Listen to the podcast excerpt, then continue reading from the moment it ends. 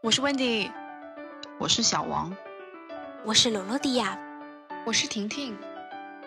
欢迎光临保暖读书会。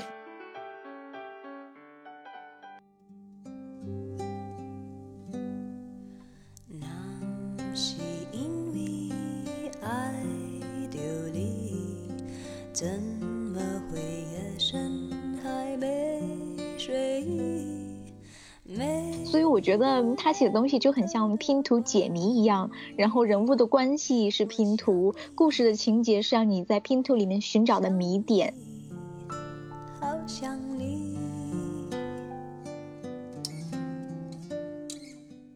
这个结尾就读了以后，你也不知道该说什么，就是空余一声长叹。怎会有不安的情绪？感情的结局有伤心有成长吧，我不会去否定自己过去的一些经历呀，因为是那个年纪那个时候的自己会做的事情。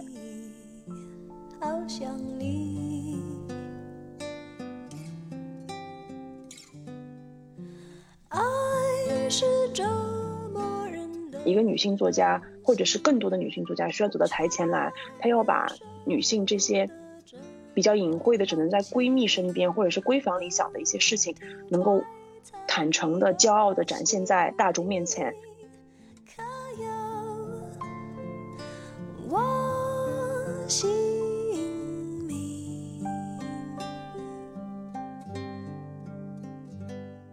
嗨，大家好，我是温迪。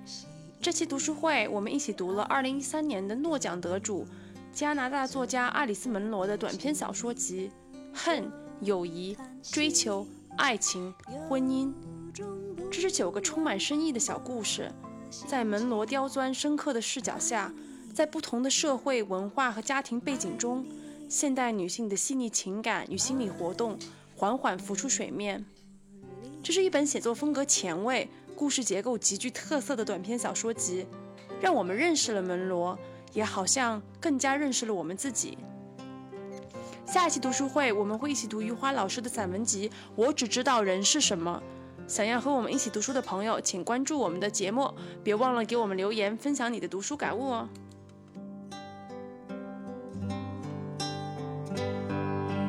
爱是折磨人的东西。这一期我们读书会读的书目是爱丽丝·门罗的《恨、友谊、追求、爱情、婚姻》。书名非常的非常的长啊，这是一本这个短篇小说集，有着非常强烈的这个门罗的个人色彩，然后算是他比较早期的作品。然后爱丽丝门罗是一个加拿大籍的女作家，她在二零一三年的时候啊获得了这个诺贝尔文学奖。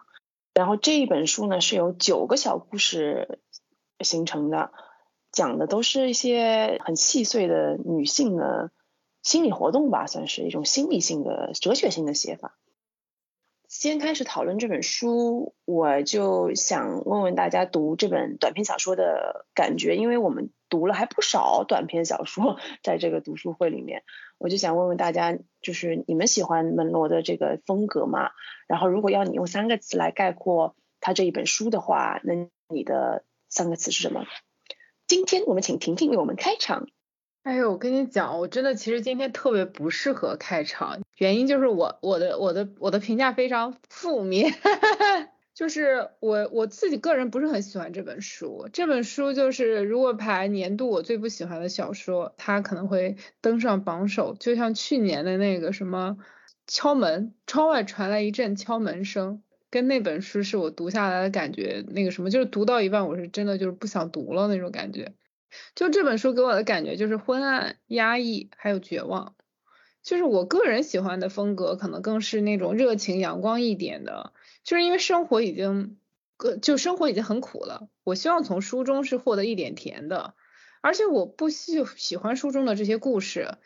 因为书中描述的很多故事，它是什么通过背叛、逃离、隐忍等等各种方式摆脱困境，最终等来衰老或死亡。因为我自己始终觉得，生活中的快乐是掌握在自己手里的，不应该因为婚姻爱情而给自己无限的枷锁。所以这本书的故事跟我本身对于生活的期待或者期望是相悖的，所以就是整个这本书我并不是很喜欢。呃，这本书是一本比较生涩的书，我也觉得，就是它的这个定位和视角都比较，嗯，怎么讲，比较在心理战上面，他讲了很多就是人性比较犄角旮旯的东西，我觉得就是很苦涩。那我来说一说，我觉得其实我这两年读的短篇还真的蛮多的。但是我个人觉得门罗是属于别样的花火，我自己还是比较享受他这个短篇小说的阅读过程的。嗯，我不知道你们你们大家或者是我们的听众有没有小酌的习惯，因为我最大的感受就是读门罗的故事有一种喝了一点小酒微醺以后，你就看世界一切万物都好像又朦胧又多了几分深意的感觉。这个是我个人认为啊酒精最大的魅力。当然，我们在这里还是要呼吁啊，过度饮酒有害身体健康。就是这个《门罗》这本书中间的故事啊，它每一个都好像是那种不同种类的烈酒，它比较浓郁，但是浓郁的就是各有滋味。一方面是它故事的走向是完全不能猜测的嘛，它是我目前为止看过的短篇小说里唯一一个你就是可以完全抛弃整个故事的逻辑和结构，去享受它所编织的那种非常非常抽象但又很真实的这种情感大网。另外一方面，我觉得门罗的遣词用句还是很美的，它有一种非常脱俗、比较凛冽的美感。我在读的时候，就是想到的是那个寒冷的冬日艳阳天，就是很美、很令人心醉，却又因为含义就是令人望而生畏的那种感觉。然后我的三个词的话，就是诗意、情绪还有人生。首先是它的文字非常的有诗意，就是像我刚才讲的美且有距离感。第二个就是它这本书对于我来说是一种情绪或者说情感自由的体现。就门罗就是把人在日常生活中突然产生的情愫和没来由的胡思乱想，非常精准的描绘下来。我看豆瓣上有一条高分评论说，就门罗就是通过写故事来抓住或者表现一种如果不通过写故事就很难用文字阐述清楚的生活经验和情感。所以你每次看一篇其中的细节，不管是多么的细微。你都会有一种我理解我理解的感受，我觉得他说的很好。就是我读的时候也有一种一边自己也觉得就是这么琐碎的细节里又纠结又拧巴，但是一边又非常能共情某些你就是很难用道理去解释的一种感觉。所以我觉得他在如何把某种抽象情感交代给读者这件事情上是做的非常出色的。最后就是这个人生，我觉得门罗有好几个故事里都展现了他极强的时空性吧。就在非常小的一个点上，他可以通过几个非常小的镜头描写，折射出一个人的一生。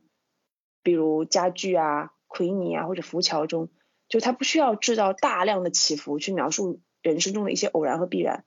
哪怕他只不过是在描述一个非常平淡的聚餐，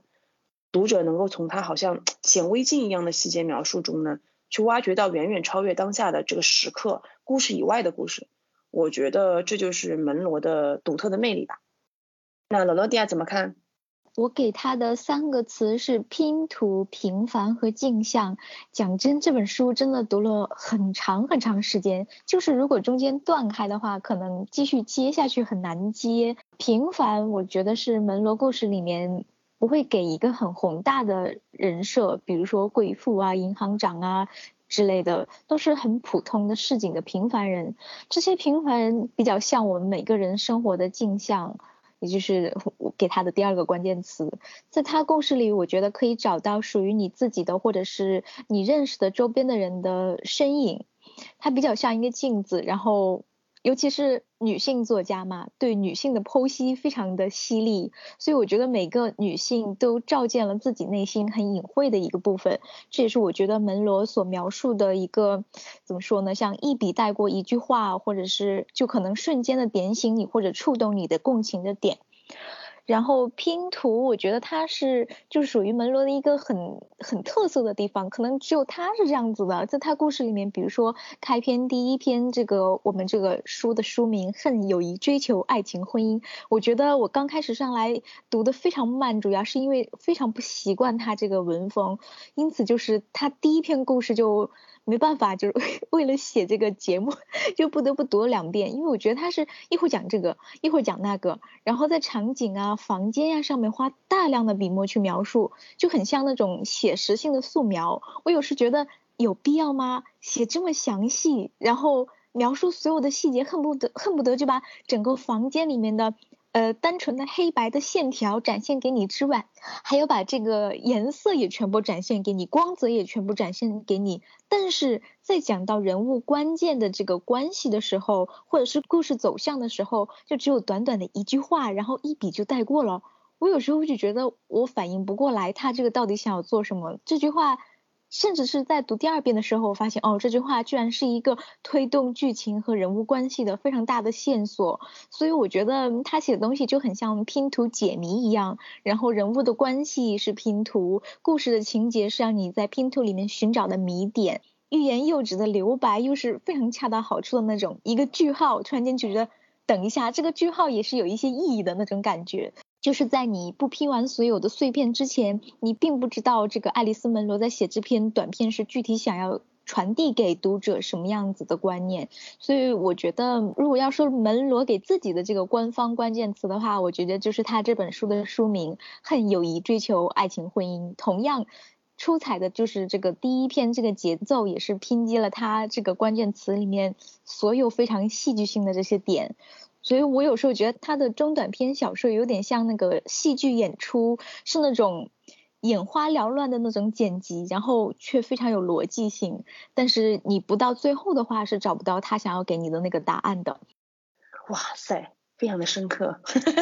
嗯，哎，这个我我没想到你说的这个拼图这个事情，但是我你一讲我就有感觉，因为他的对他的时空是非常错乱的，有感觉有很多蒙太奇的手法，这样拍电影的时候，然后。放在一起，最后他出人意料的故事，这样我觉得还是还是有花很多心思在设计整个结构啊构架上的。但我后来想，可能就是因为这种细节太多了，你就不容易一下抓住它的主线，就有很多阅读的乐趣。确实，好的，那小王呢？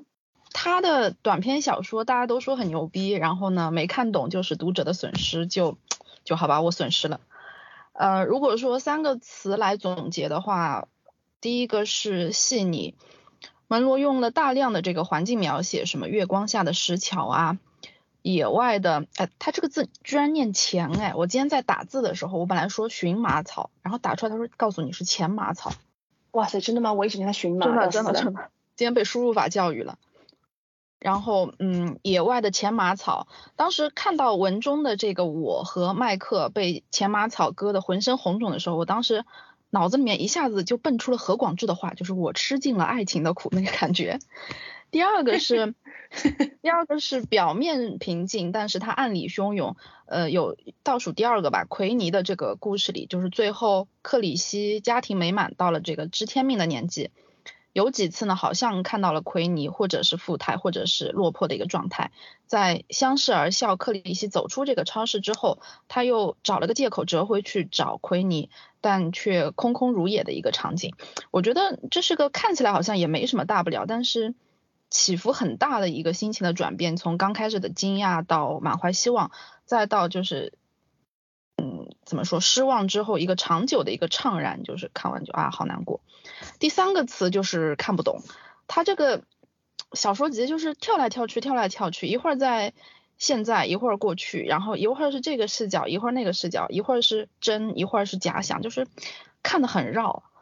嗯，我为数不多能看懂的，反正都用来答题了。所以希望大家能够使劲看这本书，不要留下损失。哎呀，是。难，这本书还是挺难的，挺意识流的，我觉得。好的，那在这九篇故事当中，大家印象最深刻的故事是哪个呢？哎呦，那小王你给我们再来来。嗯，最喜欢的故事，我我其实选择面也非常窄，因为拢共能够顺利读下来的也也就没几个。在我有限的理解里吧，我最喜欢的是那个奎尼，讲的是一个重组家庭里面没有血缘关系的两姐妹奎尼和克里希。他们一起呢度过了这个亲密的童年和少年的时光，但是呃这段美好的日子呢是随着姐姐奎尼突然消失，嫁给了邻居一个叫做冯冯吉勒先生这么一个人而告终。然后呢考上大学的克里希就趁着假期去多伦多投奔这个奎尼，顺便打打零工，但是他就这样过上了寄人篱下的生活，同时也目睹了奎尼对冯吉勒先生的卑微以及呃无条件的一个顺服。然后呢，奎尼告诉克里希说，说自己是一个为爱而生的人。其实类似的故事他前面也写过了，像那个《梁宇柱》里面的呃洛娜和布伦登，呃，他也是来投奔的，也是这个洛娜的表姐波莉。波莉呢，同样是受到妹夫的一个嫌弃。就是当你觉得这是一个受尽压迫跟霸凌的悲剧的婚姻故事的时候，就就哎，他不，奎尼又消失了。也许是跟这个文末提到过的新的小男友安德鲁私奔了。就是你以为奎尼是一匹呃任劳任怨的家马，然后呢，这个芬吉勒先生是手拿皮鞭的暴徒，但其实大反转就是奎尼是放荡不羁、爱自由的野马。就这个点，我觉得挺不落俗套的。虽然梁宇柱和这个奎尼。他这两个故事的背景有点像，但是结尾还是给出了一种就是千人千面的感觉。还有就是这个克里希和奎尼这一条姐妹线也很细腻。克里希就是一直惦记着跟奎尼小时候的姐妹情，呃，但是奎尼呢，其实心里面他也是关心克里希的。招聘的时候，包括给了给了一些很很很贴心的一些建议，但是他可能就更爱这种冒险的感觉。奎尼说：“我为爱而生。”克里希说。那我就不结婚了。但是等到半辈子过去了，克里希的孩子都长大了，奎尼却找不到了，抛弃了克里希。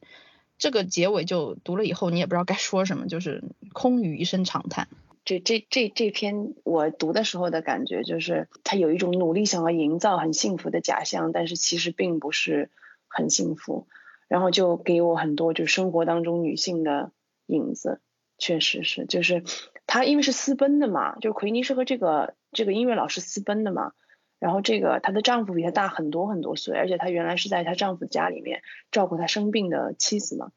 然后她妻子过世，他们就私奔了。所以你有时候觉得幸福和不幸福其实是恍然间，这硬币的两面，一会儿这一面，一会儿这一面，说不好。所以我对这个故事也蛮印象深刻的。对，下面是我自己，我最喜欢的就是第一篇这个恨友谊追求爱情婚姻。其实这个浮桥啊，还有家具，还有奎尼，我都蛮喜欢的。但是因为这一篇是全书的第一个故事嘛，所以我自己印象比较深刻。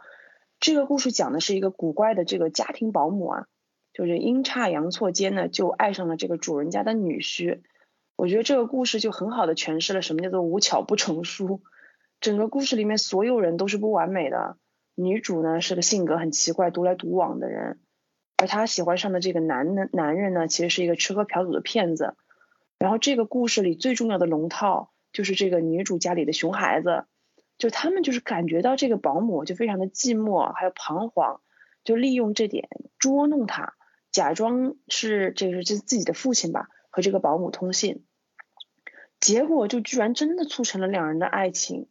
我觉得这个故事很动人的地方，对于我来说是就是。参与其中的每一个人都是心怀鬼胎、各有目的的，甚至说有时候还是带着恶意。但是最终这件事情所促成的结果却是非常美好、正面的。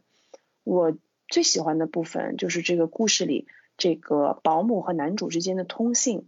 这几封信一来一往啊，充满了对爱情的很多诗情画意的想象。因为其实这两个人在现实中并没有交集。但是在信中那种浓情蜜意，几乎是神圣的爱情，就是在门罗优雅烂漫的笔下显得非常非常的美好，让我想到我前段时间吧，去年读了一本书，就这几年有一个非常火的女作家叫塞利鲁尼嘛，她去年出版了一本书叫《美丽的世界在哪里》，然后这本书也是这样，因为这本书的故事本身我觉得非常不出彩。但是鲁尼在书里面写的那些信件，撑起了整本书的深度和广度，非常令人惊艳。我觉得这个故事从整个构思到展开，到人物塑造，到最后突如就突如其来的这个奇怪走向，还是展现出了就是苦涩人生中的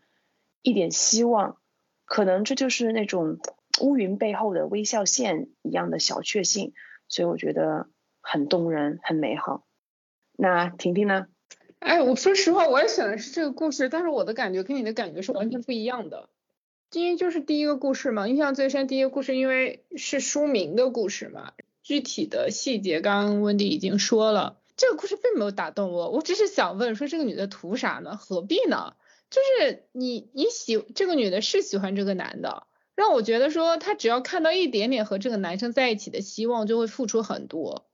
他给我的感觉就是像第一次恋爱的姑娘，就是认定一个人就依这个男人的一切为先，自己的事情没有那么重要了。然后最后相当于说这个女孩最终成就了这个男生，也成就了自己，让我觉得说他觉得好那就好吧。我而且我不觉得说这个故事的结尾是一个很完美的结尾，就是最后的故事我也不觉得说这个男生有多么喜欢这个女生，并没有，他只是觉得 OK 这个女生可以帮我打理好一切，可以让我很省心，然后他们俩在一起，然后这个男生。他也并没有从身体的原因、生活的原因，他也没有再出去，就是呃，就是再像他以前那样生活了。就是所以我觉得故事的结尾给我的一个感觉就是，哦，这个男生就是最终选择了这个女生，就是这个男生得到他想得到的东西，这个女生得到他想得到的东西，就彼此得到各取所需。我觉得对我来讲，这不是一个非常完美或浪漫的故事，我觉得这个就是非常现实。的一个爱情故事吧。我在豆瓣上有看到类似的评论，就是他觉得这是一个呃，缺得当时已惘然的故事，就是就是这样，人生就是这样，差不多就得了。我是觉得他中间整个过程是一个很妙的一件事情，因为如果没有有别人在其中扮演这个角色，就是串串在他们一起的这个角色，这两人是一辈子不可能相遇的，绝不可能走进这个婚姻的殿堂这样的。所以我就觉得很妙，就是很多事情你无法用。很多逻辑上的事情来解释这样，但是事实上，对我觉得门罗有很多保留的地方，他并没有说这男的到底有多爱这个女的，或者他们婚后的生活是不是很幸福，他只是在最后的最后就说两个人结婚了，并且生了个小孩，构构思比较巧妙吧，我觉得。那罗罗蒂亚呢？我也选的是第一篇《恨友谊，追求爱情婚姻》，主要是因为这是这本书里面唯一读了两遍还觉得很懵 的故事。刚刚温迪解说了这篇故事的大概的内容。大体上我会写了一点 note，就是站在一个平凡的不起眼的女性的角色，叫乔安娜这个人的身上的故事。然后开篇就是讲了她带着家具要去赴一场婚礼，就好像。嗯，婚礼是贯穿整个故事的一个关键词，最后是他自己的婚礼，然后就被这两个小孩的这个恶作剧捏造了本来就没有的一个情书，这个叫波德鲁的这个男人给乔安娜写的情书，鬼使神差的这个恶作剧就把这个女人就骗了过来，乔安娜下了火车，然后来到波德鲁的城市，最后莫名其妙。鬼使神差的两个人就结婚生小孩了，我觉得，嗯，但是在第二遍看的时候，我觉得这个故事里面非常零散的讲了许许多多的人物，甚至包括这个可能是说去了一趟医院就突然间死去的一个那个什么年轻的小女孩这种，我觉得就是你反复再思考一下，她去了一趟医院，该不会是去堕胎了吧？就是这种这种细节，我感觉他可能讲了很多就是青春期的小女孩的故事。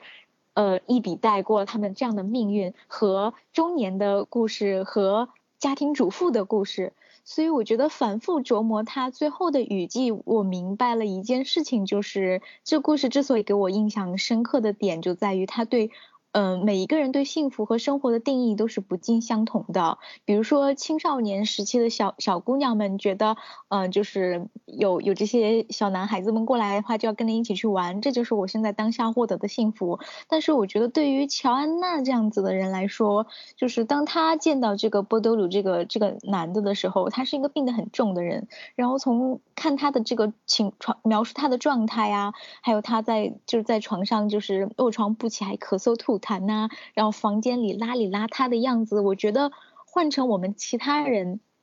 都可能觉得自己被骗了。就是无论这个情书有多么花言巧语，都不会促使我们远道而来，然后去跟这样一个男人来托付终身。所以我觉得乔安娜选择接受眼前的这样人这样的一个人，然后甚至去。照顾他，去选择主动照顾他，然后过度过自己的余生。我觉得有可能就是就是女主这个人是一个很享受于他人依赖自己的这种人设。就有的人呢，他是在两性关系之间是享受于被照顾，但是在乔安娜这个状态，我觉得她是属于喜欢照顾别人。如果有人依赖自己，那么这个就是自己就是怎么说呢？作为一个家庭主妇或者作为一个女性是。有生活下去的动力的，所以我觉得他可能是想要传达这个问题，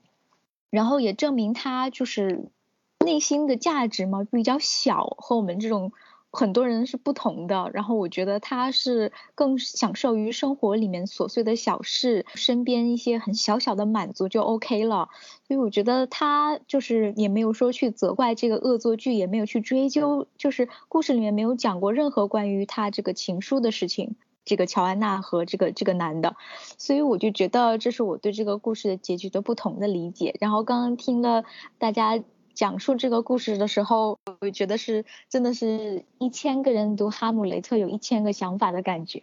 他中间并没有讲说两个人真实碰到面之后有没有兑现关于情书的这件事情，我觉得是全书最妙的部分。就是如果他跟你讲说，哎，你是不是有写情书啊什么什么的，就显得比较俗气了。但是他就是因为没有讲，他只是讲说，哦，女主到了男主的地方照顾他的，男主已经病的基本上说不出话来之后。再一转，两个人就已经有小孩了，所以就是中间他们是怎么样，就是和解也好，就是重新找回爱情也好，是一个很大想象空间的地方。所以就是整个事情是如何发生的，大家都要有自己的自己的想法去脑补。我觉得这个脑补的过程会很不一样，所以我觉得还蛮蛮有意思的。在门罗这些故事里有很多女性角色啊，因为他是一个非常女性向的作家嘛。那你觉得哪个角色最能让你看到自己的影子呢？为什么？那我先来给大家说一说啊，我觉得因为那个门罗书里面写的女性角色，其实在某种程度上都有些共通之处啊。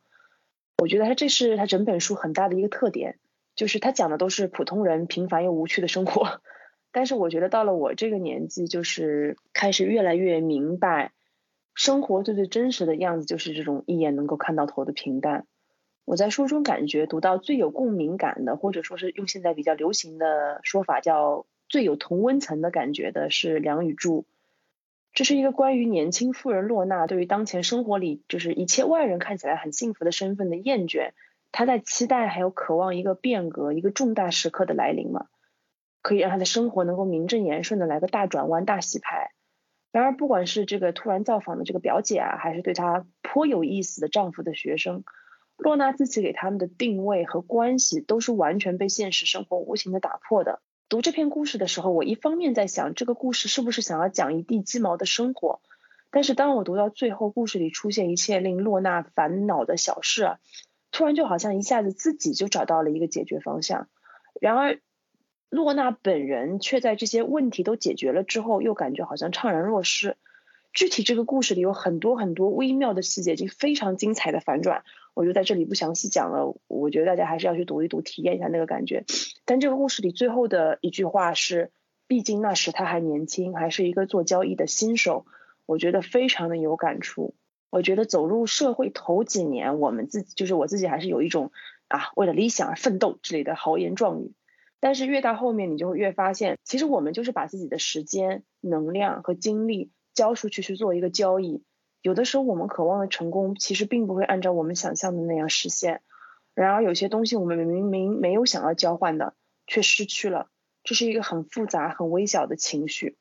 我觉得这不过是一个，就是我常常会意识到或者偶尔会去想的事情。但是在我读门罗这篇文章的时候，我确实有一种心里咯噔一下，觉得人生的道路何其多。但是我们每个人都徒劳的在到处摸索、四处碰壁的时候，却并没有意识到一切都早已天注定了。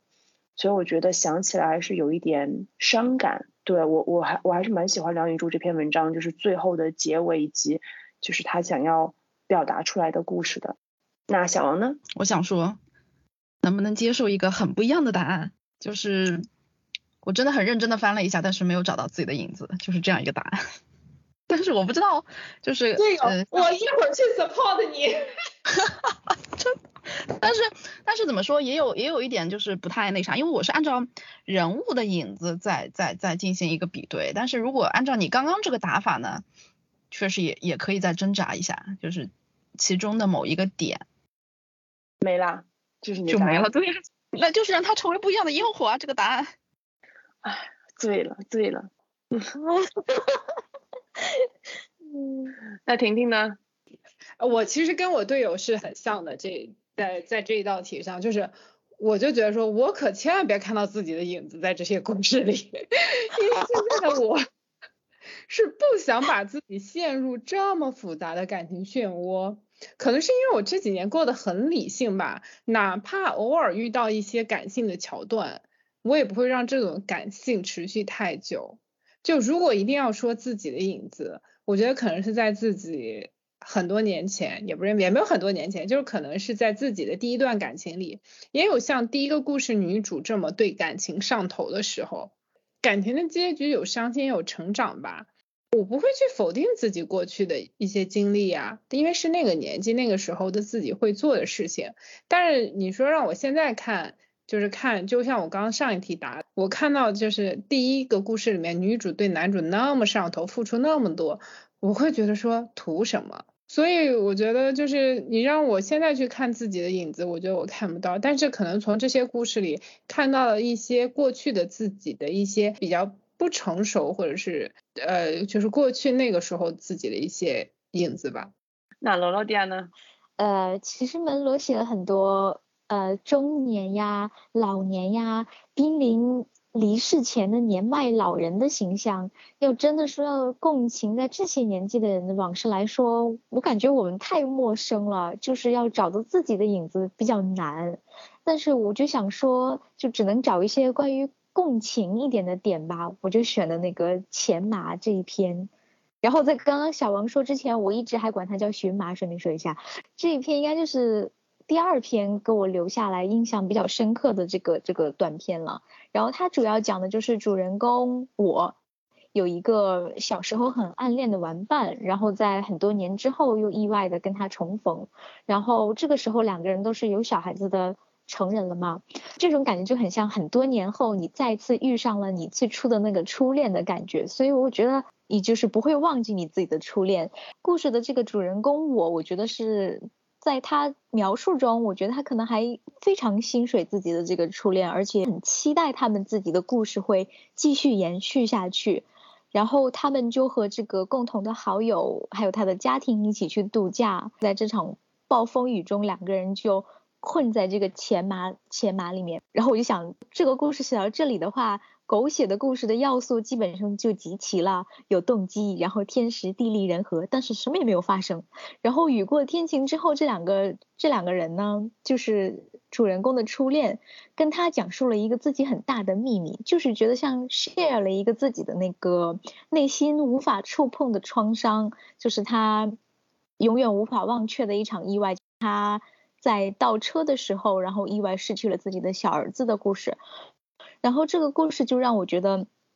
他和他的妻子，无论是在婚姻继续持续下去，或者是分离，都无法斩断的一个纽带，就是属于他们两个人到死都要一起承受下去的一个很悲剧的东西。但是这种永久性的维系是没有任何人可以加入到他们的世界里面去的，所以我就觉得在这之后，主人公我就再也没有去。打听过他的这个初恋的任何的消息，我觉得这个故事里面最大给我的感触就是这一段很客观性、很理性的就退出，无法触碰他这一段他的这个伤伤口的这个封印的这个结界，你既不能帮他解封，然后也不能够融入他的世界，所以就不如选择在最理性的时候撤退，然后继续回到自己而且没有他的生活里面。我觉得这个是。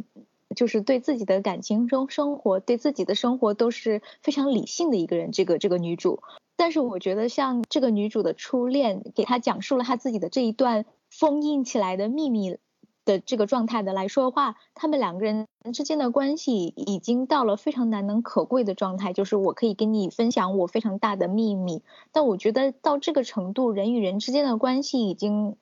已经非常高了这个境界，所以你不需要再继续占据这个人的世界，懂得要在什么时候适可而止。哦，给我们拔高了一个高度。这个这篇我也蛮喜欢的，而这篇貌似在豆瓣的呼声非常的高，就大家都很喜欢这篇这篇故事，因为确实就像你讲的，我觉得是成年人世界的一个问题。诶，你在成年之后你就意识到，你不能再像小孩一样，因为有感情你就可以驱使要做任何事情。现实是就是很残酷，有比爱情有比呃悸动啊这种冲动更加更加深刻的东西，比如说痛苦，比如说共情的痛苦，这种你是无法分开这种强烈的纽带的，我觉得，所以嗯还是蛮蛮就是细思极恐的一篇，我觉得。那我们跳出这本书的本身啊，因为门罗是一个女性作家的这个身份嘛，那么读女性作家的短篇啊，总体来说读女性作家的书，会让我们身为这种女性读者的我们更有共鸣嘛，相对于男性作家来说，啊，又是我先给大家讲讲，真是不好意思。我觉得读女性作家的书，我自己觉得确实和读男性作家的作品有一些不同的维度吧。啊，当然这个也不是绝对的啊，也有女性作家很男性向，比如说克里斯汀阿加莎，或者男性作家特别女性向，比如说我们读过的什么茨威格。我觉得倒不是说性别的刻板印象啊，而是不同视角下的不同世界。打个比方，就如果客观来说，地球是个椭圆形的球体吧，但是就好像我们在不同的地图设计里看到，地球的形象可以根据地理分布、人种、宗教、物种，甚至石油资源来。划分出完全不同的形态和颜色，那我觉得身为女性读者呢，你常常有很多一些，你常常就是会有一些比较异样的微小的情绪，会让你觉得很恐慌，就是我怎么会有这么奇怪的想法，或者我我怎么会有这么奇怪的感情？但是在很多女性作家的作品里，我常常能够感到他们在描写人物细腻的心理活动的时候，会有一种哦，原来他们也有想过这样的事情，原来我不是一个人。我们可以感受到，平时因为很小事情所感受到的排山倒海的情绪风暴，其实并不是独立存在的个体事件，它是个群体的感受。所以我觉得这种群体的感受，只有看世界维度相同的人才能去认可，才能去找到这个同温层的感受。就甚至他们会真珍视这种情绪，同时更能理解这些情绪在人生当中所带来的价值吧。在这本书里面，我感觉最有感的就是浮桥。就文中的女主是因为得了癌症嘛，命不久矣。然后她老公呢，又是从来不把她当回事，到处这种拈花惹草。于是，在一次意外的造访自己护工家的时候呢，他邂逅了护工家的小儿子。然后两人漫无目的的在月色下的浮桥上，嗯，在那个时刻，就是年龄啊、身份，就中间的悬殊差距已经不再是考量。他们就牵着手在走在那个浮桥上，嗯，浪漫美妙的景色使得女主这个将死之人呢。就放下社会道德的种种约束吧，只想要单纯的享受当下的气氛，就和男孩就亲热起来。我知道听起来超荒谬的，但当你读这个故事的时候，你完全可以感受到一个被漠视的女人，就是明明内心痛苦，却要装作风平浪静的感觉，同时她还要面对死亡的恐惧、孤独、对丈夫的鄙夷等等，以至于最后女主和男孩一起走上浮桥的那一幕，我觉得一切都变得非常的合理，又令人心痛。又有一种无法言说的美丽。我从门罗的故事里面看到一个女性在不幸婚姻里面的卑微和无力，以及对于本能的爱的渴望。所以我觉得女性作家确实在情感价值上面能够带给同样是女性的我们很多的慰藉和共鸣。因为我觉得普世价值都觉得女性多愁善感、爱胡思乱想，但是门罗这样的作家把一些胡思乱想用超高级的这个写作技巧展开来。我们看到的是这些思想情绪背后的动机，去更好的认识自我以及理解人生。我觉得它总体还是有一个非常宏大的哲学观在后面的。所以我觉得，嗯，一个女性作家或者是更多的女性作家需要走到台前来，她要把女性这些比较隐晦的、只能在闺蜜身边或者是闺房里想的一些事情，能够坦诚的、骄傲的展现在大众面前，这才是我觉得。帮助性别平权或者是性别的特色能够更加的被理解、被认可的一个社会进步的源泉吧。小王呢？虽然说很多男性作家也有许多优秀的女性题材的作品，但呃他们也可以写得很生动，但是涉及到女性的这种内心活动啊、心理历程啊，如果说他身边没有这种倾诉者的话，男性作家应该来说比较难，就是精准的去。描述出来，毕竟就老话说女人心海底针。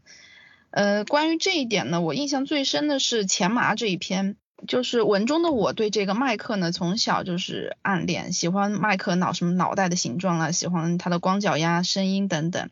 等到长大之后重逢，这个我对于麦克呢是想靠近、想触碰，但是有点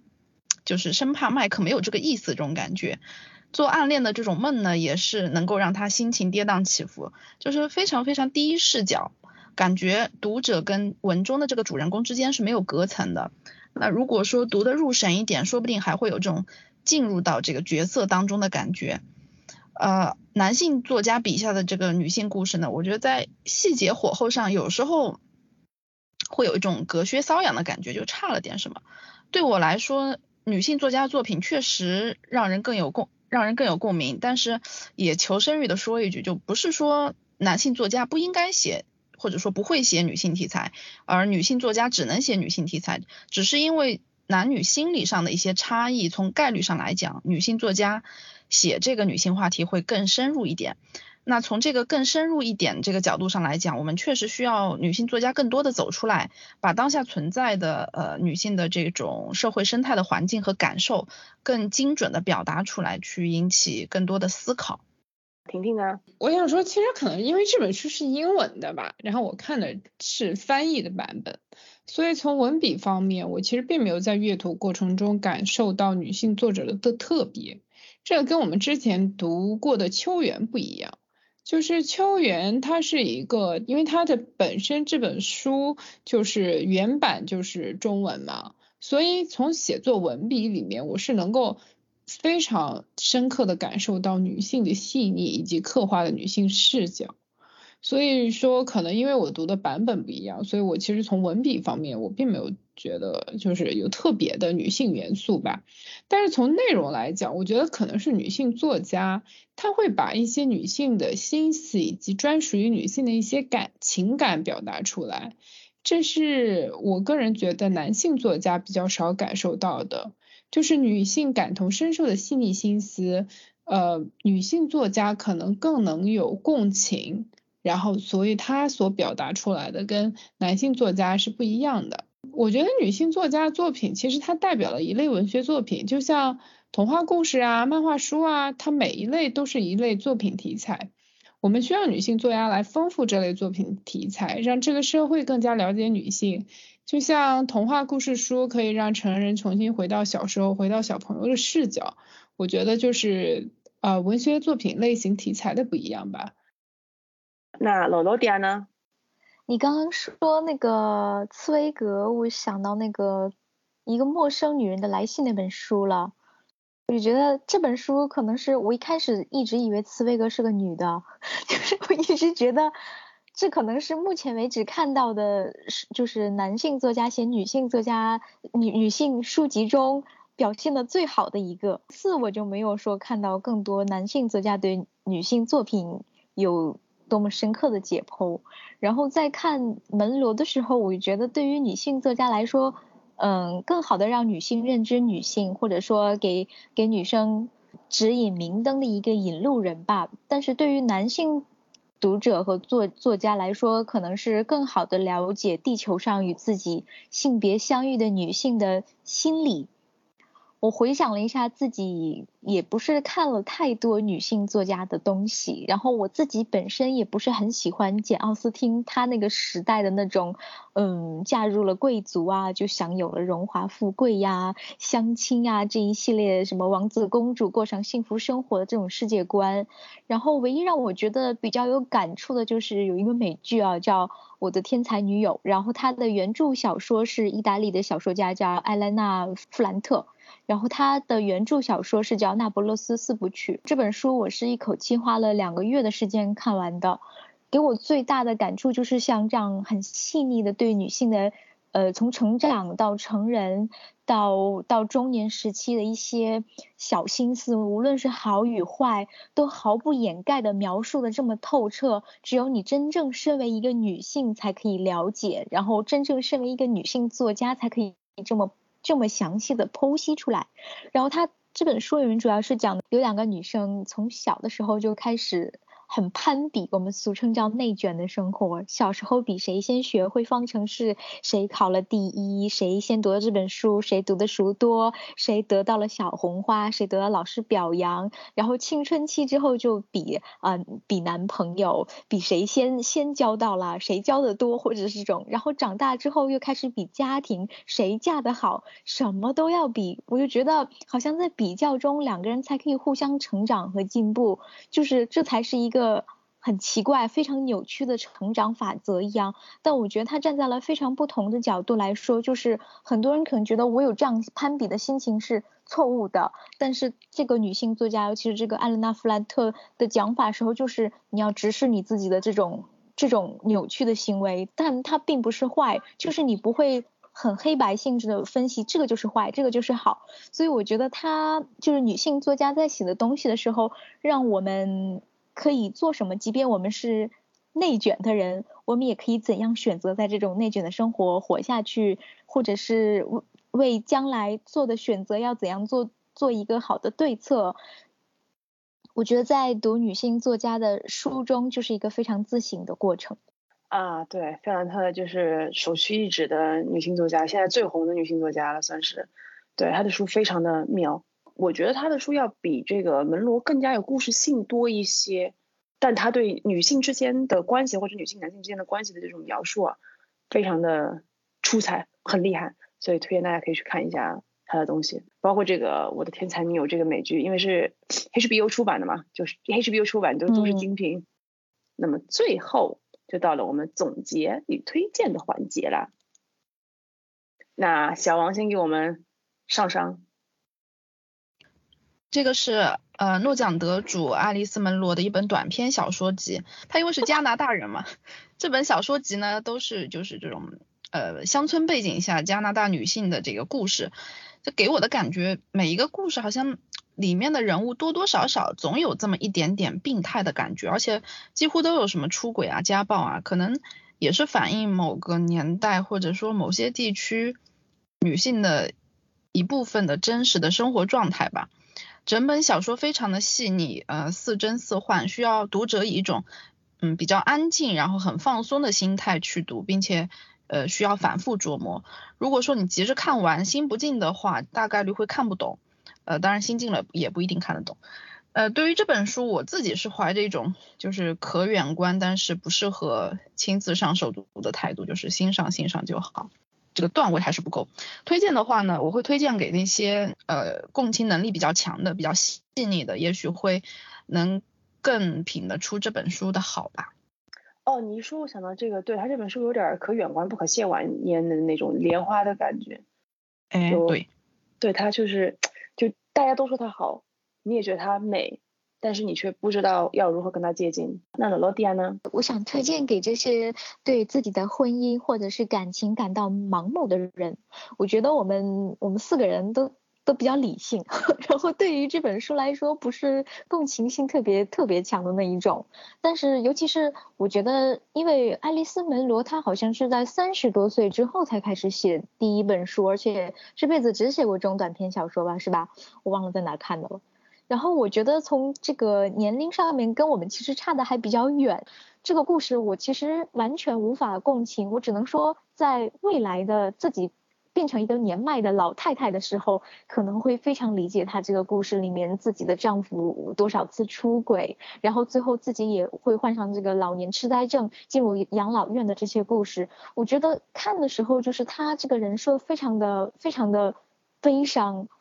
你像刚刚婷婷说，我们看书是想找一些更欢乐一点的东西，但是它非常的悲伤，所以我觉得如果你特别特别共鸣的话，你会在他的故事里面感到一种苦中作乐的力量，因为他在最后的结局的时候会给你一种，比如说我是一个快要将死的一个一个女人了，然后那个。但是还是可以和年轻的小伙子手牵手的度过美好的夜晚，这种这种幻想，所以我觉得可能对于这些婚姻更加盲目的人来说，是一种就爱丽丝门罗的书对他们来说是一种很大的救赎。浪漫，这该死的浪漫。好的好的，婷婷呢？要呼应一下我答第一题，就是我就不推荐了，因为就是就像我之前说，我就会推荐一些比较快乐的书吧。就这本书真的读得很压抑，而且就像刚刚温迪说，嗯，读书门槛比较高吧。我觉得，嗯，我我我还是达不到这个高度来去读这个书，所以就不推荐了。那我来给大家讲一讲，我觉得这本书的阅读门槛有点高。就它并不是我们传统意义上的短故事集，讲究故事逻辑性，而是有着非常重的意识流，所以是一本我觉得比较前卫的书了。但是我觉得这不妨碍它本身是一本很美、很有个人风格的文学作品。我在网上看到很多人喜欢把门罗和伍尔夫做对比，就弗吉尼亚·伍尔夫嘛。我自己是觉得他们确实有一些相似程度。我在读的时候一直就想到伍尔夫的书，比如在意识流上，比如比较细腻女性向的写作特色。但是我觉得伍尔夫还是多一点女性主义的思考。我觉得门罗更注重的是一种沉浸式的情感体验，比较没有什么社会议题的这种沉重感。我自己读这本书的时候，还是觉得这本书的体验应该是那种一千个读者就有一千个哈姆雷特的体验。因为我觉得他对于女性的百转千回、矛盾又复杂的情感描述，非常的令人叫绝。所以读这本书的感受，我觉得是很私人的，只有读了的人才能知道。我推荐的话呢，我推荐给文艺青年啊，散文，喜欢尝试新鲜事物的读者。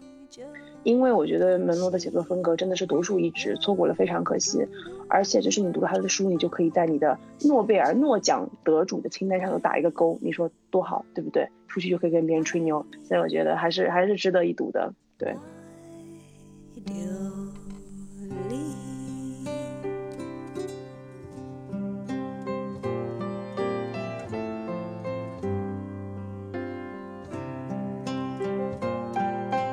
这一期的节目就到这里啦，非常感谢你的耐心收听，希望这一期的节目有让你会心一笑。如果喜欢我们的节目，请关注我们的频道，在小宇宙、苹果 Podcast、喜马拉雅和网易云音乐搜索“保暖读书会”就可以找到我们啦。也热烈欢迎给我们留言，与我们分享你的小故事，或者告诉我们你想听什么。也可以到我们的微博“保暖读书会”来找我们玩哦。不管你在的地方是晴空万里还是乌云密布，希望你都能拥有美好的一天。